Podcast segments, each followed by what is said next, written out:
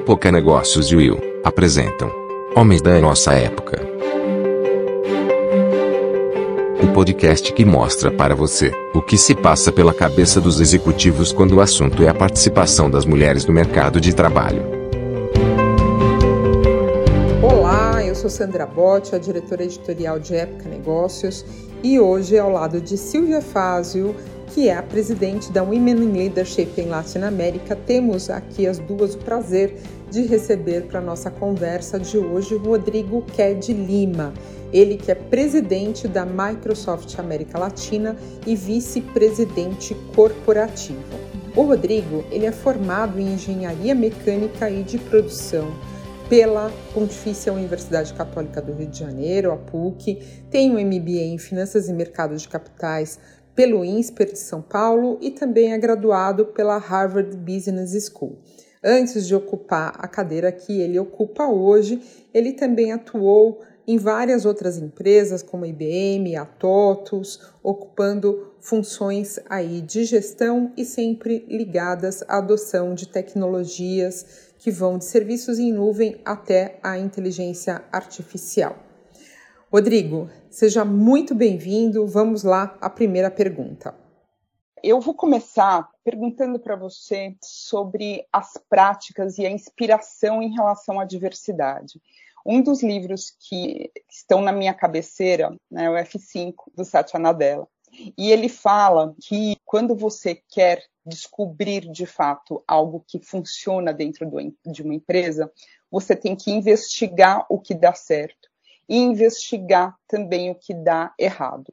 Como líder, o que, que você já investigou e já descobriu que dá certo nas práticas de diversidade e o que, que você já investigou e dá errado também em relação à diversidade? Não, primeiro, obrigado pelo, pelo convite. Primeiro, eu acredito que diversidade e inclusão, eu não, eu não separo as, as duas coisas quando a gente fala, porque eu acho que elas são super importantes serem de caminhar juntos. Eu acredito que quanto maior e mais diversa são as suas experiências, as suas conexões, as suas relações, melhor será a sua capacidade de entender as coisas. Melhor vai ser sua capacidade de conectar os dots, conectar os pontos que não são óbvios. Melhor vai ser sua capacidade de ler entre linhas. Melhor vai ser sua capacidade de identificar padrões. Então, eu acredito que o primeiro ponto é que se fala muito de diversidade, o progresso tem sido enorme ao longo das últimas décadas, mas eu acho que ainda tem muita gente que vê como um, um processo é, que tem que ser feito, né? como, um, como um compliance, não como convicção. Né?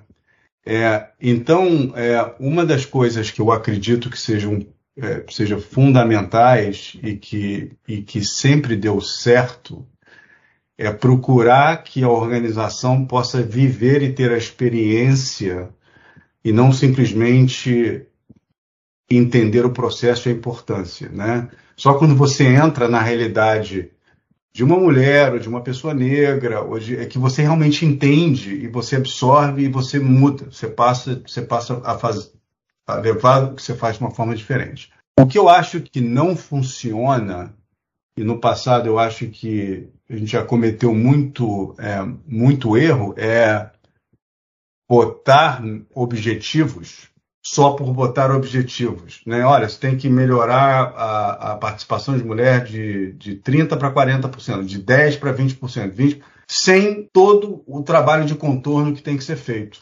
Porque aí é só um objetivo, é só um target, é muito mais, parece que é cumprir uma tabela do que genuinamente querer mudar para melhor. Eu, eu, eu, brinco até, eu falo, olha, a gente tem que ser genuíno, não generoso, né? que é diferente. Generoso é importante, mas a gente tem que ser genuíno no que a gente está fazendo e para isso a gente precisa não só fazer porque é certo, mas fazer porque a gente acredita. Isso você só faz quando você acredita se você consegue ter uma imersão na experiência. Rodrigo, você mencionou, né, falando de erros e acertos, você mencionou que as empresas viveram um progresso enorme. Eu queria muito ouvir de você é, o que você vivenciou em termos da, das atitudes né, dos altos executivos e também é, falando um pouquinho da questão geracional dos homens que estão entrando. Então, fala um pouquinho da posição dos homens com relação a esse progresso, como é que você vê a evolução da, das atitudes individuais com relação a esse tema. É, eu, eu, eu, eu talvez tenha uma posição, eu acho até que privilegiada, para entender essa evolução, porque eu vim de, uma, de uma, um ambiente familiar em que, em que minha mãe era foi muito pioneira e foi muito desbravadora desse processo todo, porque lá no final da década de 60, 70, ela foi a primeira mulher executiva no Brasil. Então ela saiu em jornal, revista, televisão, ela era executiva de um banco, então e ela teve três filhos, eu mais duas irmãs, quer dizer, é, é, eu estava cercado aí de, de, de, mulher em casa, e, e eu cresci com essa mãe, que, que, passou por esse processo de se tornar, de ter uma carreira executiva, de trabalhar o tempo todo, ter saído do interior do Espírito Santo e ter, ter tido a coragem de. fez faculdade mais tarde do que o, o, o normal. Em algum momento ela resolveu parar é, de trabalhar porque mesmo ganhando mais que meu pai, porque porque queria cuidar dos queria se dedicar aos filhos e achava que não estava conseguindo. Provavelmente, se isso fosse hoje, era o contrário que ia acontecer. Meu pai ia deixar de trabalhar e, e ela, talvez nem os dois, nenhum dos dois deixasse de trabalhar, mas mas é, é impensável é, você olhar lá para trás e, e, e, ver o que aconteceu. Então eu sempre conversei muito com ela e tem muitas histórias assim fantásticas de, do que ela passou nesse processo todo. Depois ela, quando a gente cresceu, ela voltou para o mercado de trabalho. Obviamente não ia ser mais uma executiva, montou uma empresa, uma, coisa que ela gostava. É, a empresa foi bem, depois ela vendeu a empresa é, recentemente. Então, quando eu olho lá para trás e eu escuto essas histórias, é, eu olho e falo, realmente é um progresso enorme onde a gente está hoje, porque era impensável, assim, impensável algumas, algumas histórias que ela me conta acontecerem hoje. Por exemplo, quando foram promover ela para a posição, chegaram, olha, a gente queria botar você nessa posição, já uma posição de C-level, a gente queria botar você nessa posição, mas a gente só vai te dar promoção no sistema e o aumento de salário daqui a 12 meses. Aí ela virou e falou assim, por quê? Aí ele falou, é porque, né, vamos esperar um tempo aí, uma coisa nova. Ela virou e falou assim, cara, eu sou a melhor pessoa para fazer a função ou não? Não, a gente acha que você é a pessoa mais competente, mais capaz para fazer a função. Então, então me dá, senão não quero. Então, é, essas histórias são impensáveis é, no dia de hoje. Agora, quando eu olho para as empresas hoje, elas nem de longe refletem a realidade da população. Você não tem a metade da população mulher nas empresas, você não tem a metade da população da mulher em cargos gerenciais, você não tem a metade da população em cargos executivos. Então, eu acho que ainda existe um gap enorme e esse gap tem que ser, é, tem que ser trabalhado. Não acredito que esse gap possa ser trabalhado sem uma ação forte dos homens. Porque quem hoje está ocupando essas posições são os homens. Então não adianta só concordar e patrocinar. Tem que agir. Essa nova geração, eu acho que é bem diferente. Eu sou super otimista. Eu tenho um filho de 19 e um filho de 13. Claro que eles foram criados num ambiente em que eu procuro educá-los de uma forma que eu aprendi com a minha mãe e que, e que é a forma que eu acredito. Mas eu não acho que é muito diferente. Essa geração, a dinâmica dessa geração é diferente. Então eu sou, eu tô super otimista de que vai ter um salto nessa questão, não só de mulher, mas na questão de, de, de negros, de, de, de LGBTQ, de, de, eu acho que isso, então, a gente vai ter uma evolução muito grande porque eles já se comportam de uma forma diferente, eles se relacionam de uma forma diferente, eles falam de uma forma diferente, eles foram educados de uma forma diferente, então eu sou extremamente otimista. Legal, Rodrigo. Rodrigo, você tem uma larga experiência aí na indústria de tecnologia, né? E é curioso refletir sobre essa indústria, porque ao mesmo tempo que ela puxa a vanguarda, né? Ela está sempre ali, né? Até por ser tecnologia, né? Por ser inovação, por estar tá uh, ali com essa matéria-prima todos os dias, ela é uma indústria também conhecida por ter cultivado ao longo dos anos a chamada bro eh, culture, né? que é a cultura da brodagem, né? e sempre com uma maioria masculina. E você falou agora há pouco da importância da experiência né? Só quando você realmente experien experiencia isso, né? Tem ali um contato com o outro, né? Com a realidade do outro, da mulher, é, do negro, do LGBT, é que você consegue ter uma real empatia e uma transformação. Como que foi isso para você?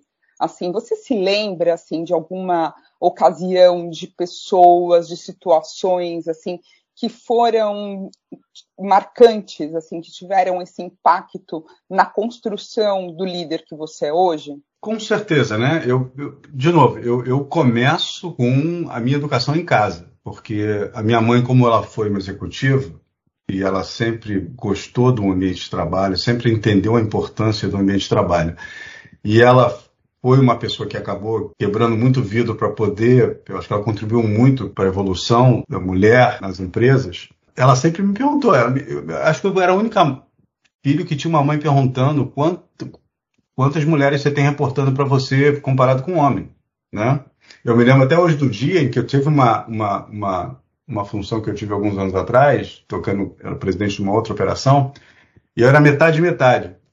E eu me lembro que minha mãe chegou para mim, minha mãe virou e falou assim: realmente eu fiz alguma coisa certa, né? Então, essa, essa é a primeira coisa. A outra que eu acho fundamental, e aí eu acho muito ligado ao perfil eu acho que é importante nos dias de hoje, né? É a gente estar tá aberto a escutar, a gente está aberto a receber feedback, a gente está aberto à opinião dos outros. Eu, eu acho que no final do dia, você tem que para você ter uma, uma leitura correta do que está acontecendo na, na organização, para você entender, você, tem que ter uma organização que tenha um pouco de tudo, né? Tem, seja diversificada. Eu queria entender se você teve colegas, é, subordinados, chefes, enfim, outras pessoas que contribuíram além da sua mãe é, para para é, sua formação e para sua visão em relação à diversidade a propósito do que você mesmo falou sobre o valor da experiência. É, não, eu sempre tive gente que contribuiu, né, é, para o meu, pro meu entendimento. Eu já tive chefes mulheres, eu já sempre trabalhei em empresas que, que valorizaram e incentivaram diversidade e inclusão. É, eu procurei, a minha vida inteira eu procurei ter mentores e mentis que eram diferentes de mim, então na maior parte das vezes eu procurei ter isso com, com mulheres, então é, e eu faço parte de alguns, de alguns fóruns que acabaram é, abrindo meus olhos e me mostrando uma, as coisas de uma forma diferente eu queria uh, que você comentasse um pouquinho, né? Você mencionou que você se considera, você uh, inspirado pela sua mãe, pelo seu background, pelas pessoas que te uh, cercaram, né, ao longo da sua carreira, que você eh, se tornou um líder inclusivo, aberto ao diálogo, né? Que é muito importante. Hoje em dia a gente fala muito, né, sobre o líder inclusivo, o líder que está aberto a esse diálogo. E até que ponto você acha que esse diálogo diálogo aberto contribui para os programas né, de diversidade e inclusão de uma empresa, para conseguir aprimorar esses programas de diversidade e inclusão, para conseguir uh, criticar também, né, voltando ali ao, ao ponto de erros e acertos um pouquinho. É, eu, eu, eu acho que o diálogo aberto é fundamental para você conseguir entender o que está acontecendo na empresa, o que está funcionando o que não está o que não está é, funcionando. Eu, eu, vejo algumas empresas que ou têm uma área de diversidade e, e tentam interagir com outras empresas para entender o que eles estão fazendo, eles colocam algumas, algumas métricas, mas no fundo é, as pessoas e as, as, as, as, as pessoas da organização ah, elas têm voz, elas estão participando, elas, elas, elas têm uma forma e um canal para dar opinião em todos os níveis, é, eu acho que a única forma de, de você fazer progresso é, é, é isso, né? É, eu, eu procuro, por exemplo, Semana passada eu tava, eu tive uma reunião com, a nossa, que a gente chama de RG, né, que é uma nossa, nossa, nossa área que cuida da parte de diversidade de mulheres. Então tinha, eu estava em Miami, tinham acho que umas 15. A gente sentou sem uma, uma agenda específica, era mais o que está funcionando, o que, que não está funcionando. A gente quer fazer um monte de pergunta para saber o que está na tua cabeça. É, e eu queria entender o que estava na cabeça delas também. O que está funcionando, o que, que não está funcionando. O que, que você. Então, essa riqueza de comunicação e de diálogo sem filtro, e eu sempre falo desde o início, eu falo assim, olha, se eu falar alguma coisa errada ou da forma errada, me corrige. É, me fala, eu não tenho problema nenhum. Assim, é, a gente comete erro, eu vou cometer um monte de erro daqui até o final da minha carreira. Eu quero poder identificar os meus erros e quero poder corrigir. Então, se em algum momento eu fizer alguma coisa, nem que ela seja mínima, mas que vocês não gostam, vocês acham que eu devia mudar, me fala. Então, esse envolvimento é que eu acho que é importante. O homem, às vezes, fala por cima, tem opinião e quer falar logo. E a mulher gosta, de, às vezes, de lutar primeiro. Então, é, sabe, tem algumas coisas, sutilezas que é importante a gente ser educado a forma de se tocar o dia a dia, né? Sabe que, é, Rodrigo, a maioria aqui dos nossos ouvintes é formada por homens e homens brancos heterossexuais, líderes também. E muitos, às vezes, dão feedback e comentam né, que é muito difícil sair do lugar né, onde, é, eles, de onde eles estão para conseguir esses outros ângulos, para conseguir perceber melhor, por mais que se esforcem para isso. E nem todos tiveram a sorte de ter uma mãe como a sua. Eu queria saber de você, que também é um homem branco, heterossexual, enfim, né, tem uma carreira clássica né, aí de, de liderança, como que você fez? Né? Assim, você falou agora, puxa, eu estive em situações em que, eu, que me abriram os olhos. Que situações foram essas? E além disso, para além disso, você tem também uma carreira uh, internacional, né, muito profícua aí, lidando com a diversidade de culturas também. E seria interessante aqui para os nossos ouvintes que você desse uma perspectiva também internacional em relação a eventuais diferenças culturais uh, Brasil e uh, outros países, sobretudo Estados Unidos, né? Não, realmente, assim, as pessoas às vezes é, subestimam né, esse ponto da, da, diversidade cultural. Eu sou um, um, um, brasileiro, um latino que mora nos Estados Unidos, já tocou operação dos Estados Unidos, né, da América do Norte, tinha só americano reportando para mim, americano é, gente sênior, é, americano tradicional, é, white American do, do, do Midwest, né? E, e eu, eu realmente, em vários momentos, eu me senti desconfortável, em vários momentos eu achei que não estavam dando atenção ao que eu queria falar porque eu era latino, é, e foi um processo, né? É, foi um processo em que é, eu tive que aprender bastante e me coloquei numa situação que talvez eu nunca tivesse é, tido enquanto morava no, no Brasil e assim, não, não adianta, você. Eu, você sempre, eu, eu, sempre tive aquela mesma sensação que eu tinha que fazer mais para mostrar e para ter o meu espaço. Né? Mas era uma sensação ou você realmente teve que mostrar mais para poder uh, não, não, sofrer acho, esse preconceito eu, também?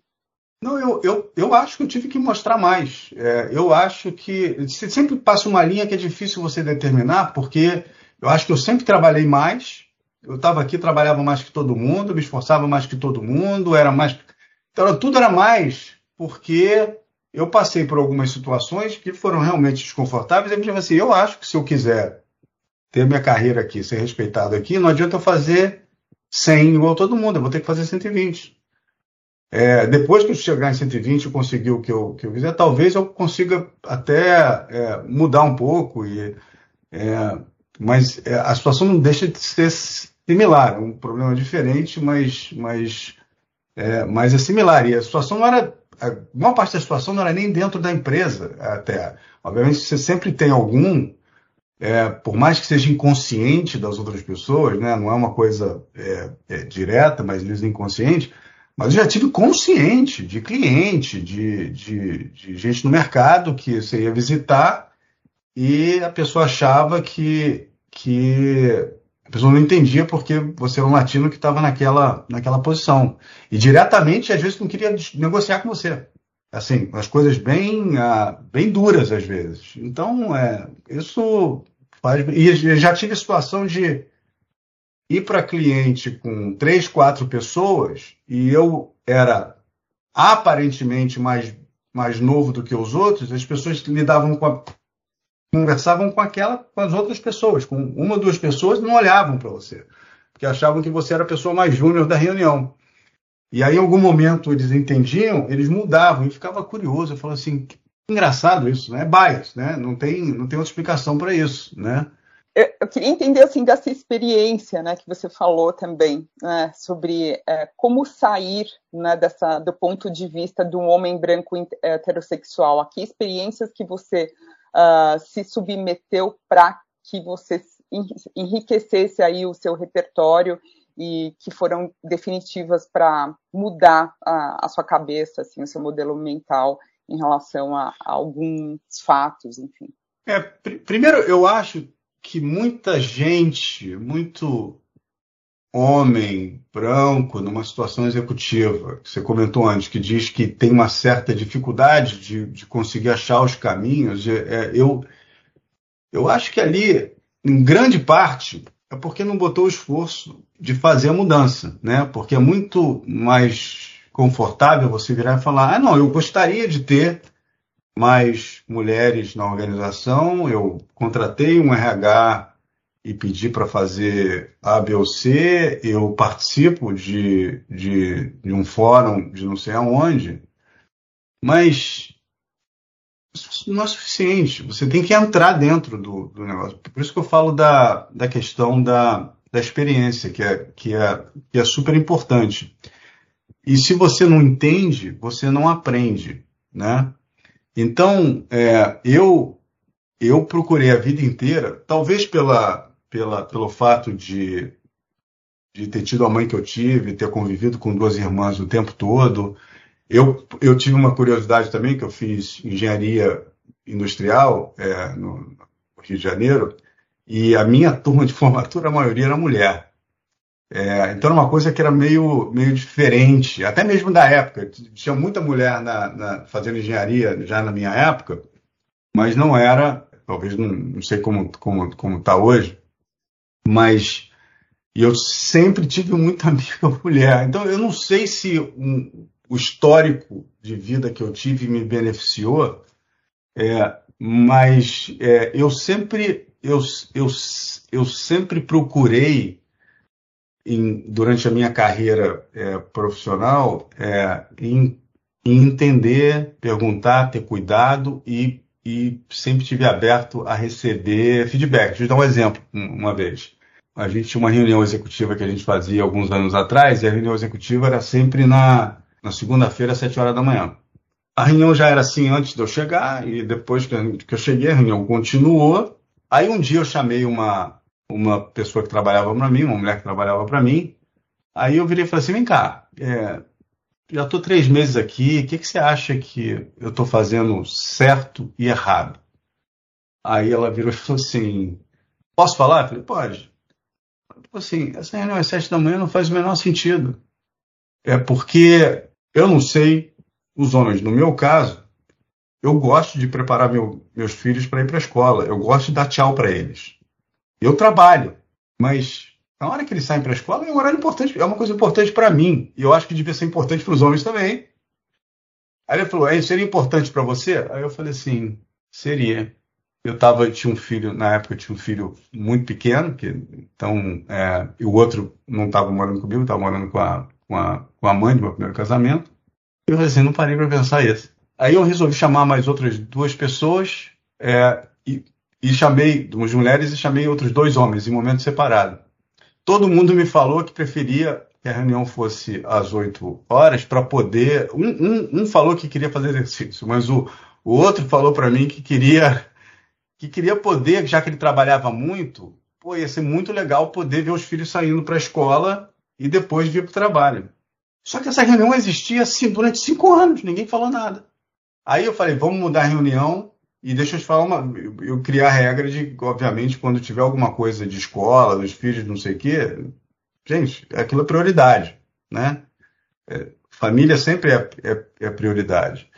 É, então eu acho que essa essa cabeça de escutar e de ser aberto a me fala o que eu estou fazendo de errado, me fala o que tem que mudar, eu nunca vi isso de uma forma negativa. É, eu acho que foi fundamental para as coisas que, que eu consegui fazer. Dito isso, eu acho que eu devo ter um monte de coisas ainda que eu tenho que mudar e, e, eu devo ter um monte de que a gente chama de unconscious bias, né? Que você às vezes não, não percebe que você está fazendo.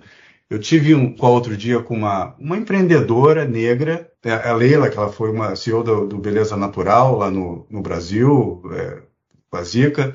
Ela mora hoje nos Estados Unidos, está abrindo a empresa dela aqui. E aí eu andei fazendo uns calls e, e, conversando com ela.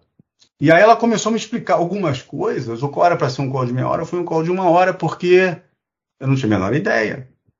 Eu não tinha a menor ideia. Ela me falou, por exemplo, que as negras nos Estados Unidos representam 15% da população feminina, mas consomem 85% do, dos produtos de cabelo. Assim, não é 15 consumindo 30, é 15 consumindo 85. Aí ela falou: posso explicar como é que é a vida de uma mulher negra aqui nos Estados Unidos, o que, que acontece desde que ela acorda? Ela começou a me contar e eu falei: a gente não sabe o que a gente não sabe. Então, é, eu acho que todo mundo, esse processo de, de educação intencional, não é educação de ler um paper ou, ou de olhar um TED vídeo ou alguma coisa dessa, tudo é importante, mas de entendendo profundamente é fundamental para poder acelerar a mudança. Eu acho que isso eu tento fazer e acho que ainda tem um, um desafio enorme pela frente, né, para fazer melhor. Rodrigo, você pincelou aí nas suas respostas um pouco do que você considera características de liderança feminina, características das mulheres no ambiente de trabalho.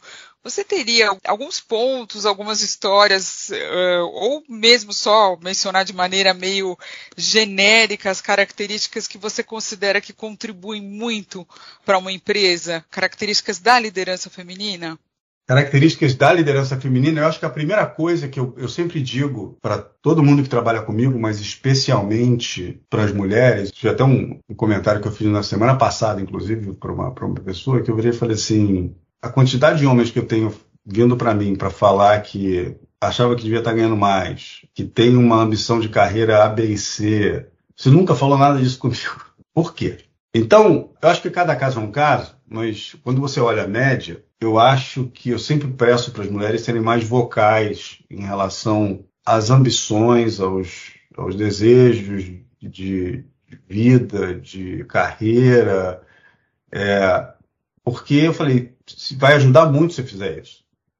Porque se tem uma, uma lista enorme de homens que estão sentados à tua volta, estão fazendo isso, é, meu papel poder puxar isso de você, entender que existe talvez uma diferença de, de da, da, forma que lida com essas coisas, mas se é importante, eu quero que, eu quero que fale. O que, que eu acho que é importante numa liderança feminina hoje em dia? Primeiro é ser vocal. Ser vocal não tem nada a ver com ser inconveniente ou, ou ser chato, tem nada disso. Eu acho que tem sempre várias formas de você se colocar um ponto, mas se é importante, eu acho que você tem que deixar claro. Por, por quê? Porque eu acho que muita gente não vê, não entende. Então, isso torna esse ponto extremamente importante. Né? Eu sempre falo com quem trabalha para mim, se um dia você pedir demissão por uma coisa que você nunca falou comigo, a falha é tua. Isso vale para homem e para mulher, mas assim, é, especialmente para as mulheres, tem algumas coisas que às vezes não. É, e eu falo, não tem que você, não tem que ter limite. Se você acha que está certo, você tem que poder chegar para mim e falar, olha, eu gosto de tirar x dias de férias para estar tá com a minha família. Eu quero poder estar tá em casa duas vezes por semana às quatro da tarde por conta dos meus filhos. É o tempo que eu reservo. Depois eu trabalho mais, depois eu faço isso. Depois... Eu acho que é importante ser vocal. Eu acho que qualidade de trabalho, capacidade não tem nada a ver com aonde você está localizado, com a forma como você organiza o seu dia, nada disso. Então essa é a primeira coisa. A segunda, que é válido também para os homens, talvez pelo lado oposto, né? Eu acho que a gente tem que aceitar que a gente é um life learner, que a gente tem que aprender a vida inteira. Então eu valorizo dos dois lados quem acredita nesse conceito de que você não tem um ciclo ou dois de aprendizado na vida, você vai aprender a vida inteira. A outra é que sabe equilibrar todos os aspectos da vida, pessoal, profissional, familiar, espiritual, as pessoas que conseguem, procuram pelo menos, que é muito difícil, mas procuram esse equilíbrio. Eu não valorizo quem é 24 por 7 e 80% dedicado ao trabalho e não cuida do resto. E eu também valorizo as pessoas que têm uma agenda pessoal de criar um impacto positivo, que é muito ligado com propósito, mas criar um impacto positivo para as outras pessoas. Que no final eu acho que essa missão na vida de todo mundo é, é a missão de vida que a gente tem é poder. E tem um livro que eu gosto muito de um professor de, de Harvard é, que fala sobre isso, um cara que descobriu, escreveu The Innovator's Dilemma, Clayton Christensen, e que ele fala que no final do dia é, tem uma coisa que a gente vai ser medido na vida, que é criar um impacto positivo na vida das outras pessoas. Cada um com um escopo diferente. Um, vai ter gente que o impacto vai ser na família, vai ser na comunidade, vai ser na empresa, vai ser no país, vai ser no clube, vai ser. Mas todo mundo tem esse papel.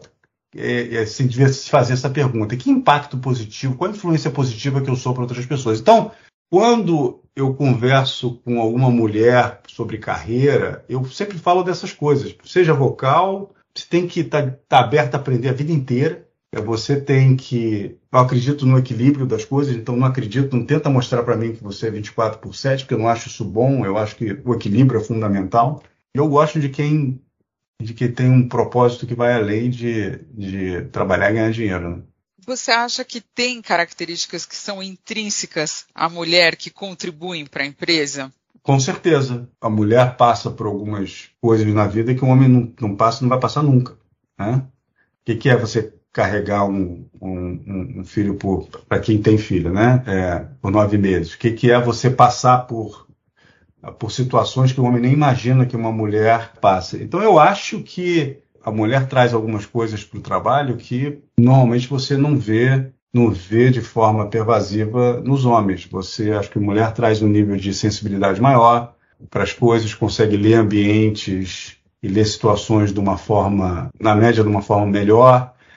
A mulher consegue criar relações de longo prazo, por exemplo, com clientes, baseadas em valores e não só em, em negócios, né? Ah, às vezes muito homem vai lá quer fazer um negócio pode até tomar um chope, mas não tem aquela reação de confiança que às vezes eu acho que uma mulher consegue estabelecer por algum, por algum motivo. É, eu acho que de uma forma geral é, tem mais transparência e mais é, simplicidade nas coisas, que às vezes a gente complica muito como homens, né? Então, se você olhar, por exemplo, uma métrica de auditoria de, de outro dia eu fiz essa provocação com, com, parte do meu time, olhar a métrica de, de investigações e de auditoria, grande maioria é relacionada a homem. Aí eu tentei ficar provocando, falando assim, por quê? Estavam provocando os dois lados. Por quê? É, eu não sei a resposta, mas a, a discussão foi super rica, porque teve é, um homem dizendo, não, a gente toma mais risco. Aí o outro falou, não, a gente é mais inconsequente. Talvez a gente ache que seja mais fácil conseguir um, se perder o emprego, conseguir um outro emprego. Então acaba fazendo tomar mais risco. Então é, existe uma, é, existem, existem diferenças, existem semelhanças, mas eu, definitivamente a mulher contribui de uma forma que hoje é super importante e o homem não traz. Então, por isso que esse equilíbrio é super importante, né? Rodrigo, grandes poderes, grandes responsabilidades sempre, né? Assim, o que você está falando me ocorre assim que muitas vezes as mulheres não são vocais, não falam também porque todo mundo tem um receio, né? Assim, poxa, né? O que, que meu chefe vai pensar? Né? Não tenho tanto comprometimento, enfim, né? Então você está evocando aí uma coragem, né? É, assim, que as pessoas tenham coragem, né, de falar aquilo que elas realmente é, pensam e sentem.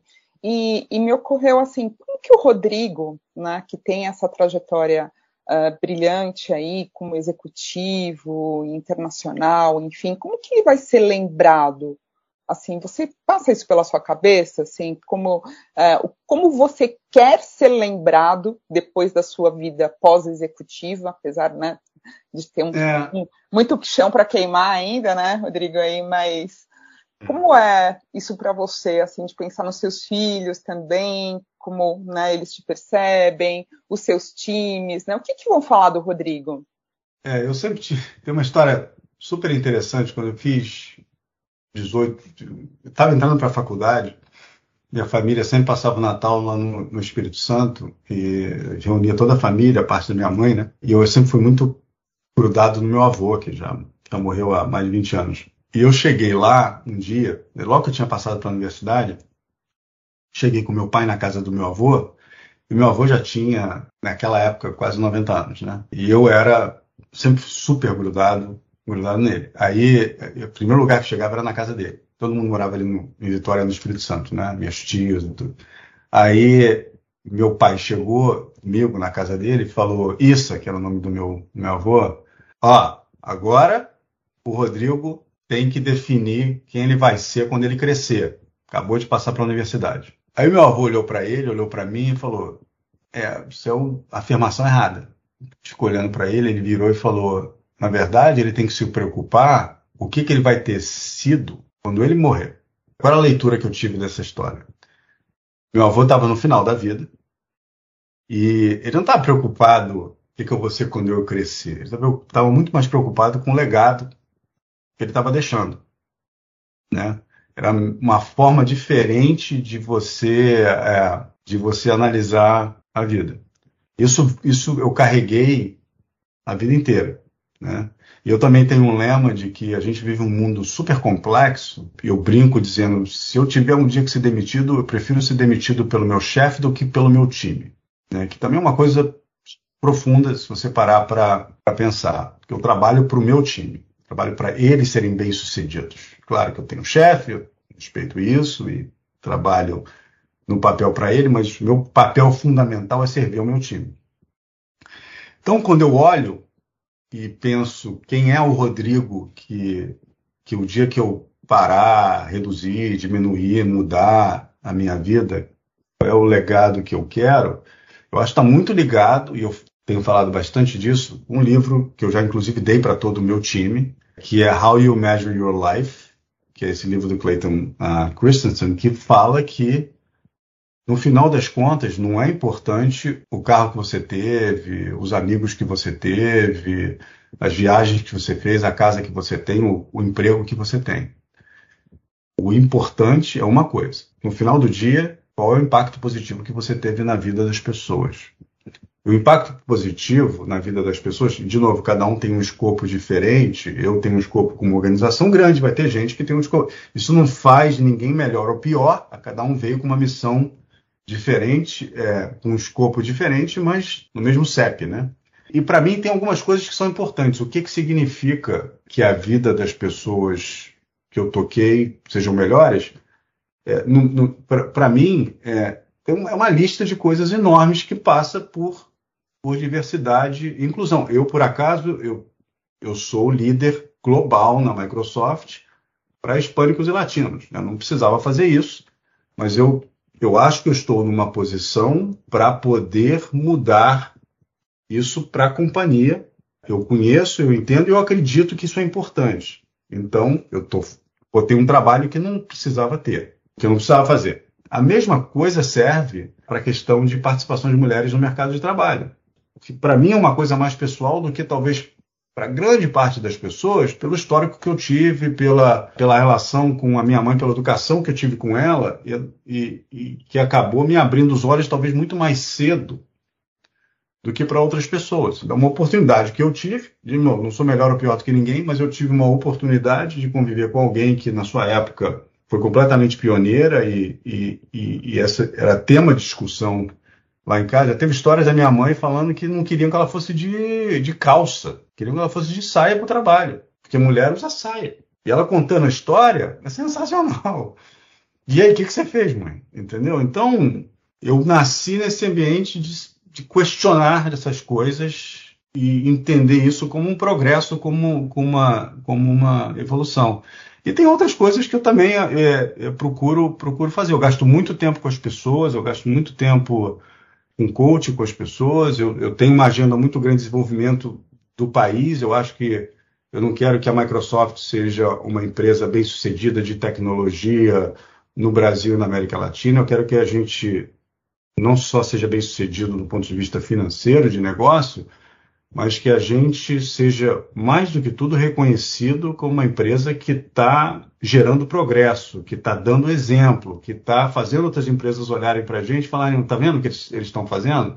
A gente devia estar tá fazendo a mesma coisa. Uma empresa que está focando em sustentabilidade, está focando em, em, usar a força que tem para resolver os problemas de desigualdade.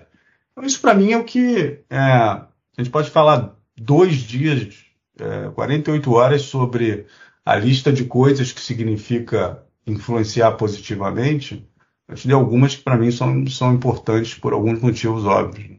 Maravilha, Rodrigo. Puxa, com essa resposta inspiradora, nós encerramos esse bate-papo aqui com você com muita alegria. Assim, para mim fica muito né, marca, marcante assim essa questão do ser genuíno, né, da responsabilidade da liderança, é, dos valores de entender né, que a sua história é diferente da dos outros. Eu agradeço muitíssimo, um prazer e uma honra tê-lo aqui no nosso podcast Homens da Nossa Época. Não, eu que agradeço o convite aí, muito legal aí poder participar e conta comigo aí. Esse podcast é um oferecimento de Época Negócios. Inspiração para inovar. Não deixe também de conferir o podcast Neg News o podcast que analisa os temas mais quentes da nossa época. Ouça, acompanhe, compartilhe. Vamos fazer deste podcast o nosso ponto de encontro.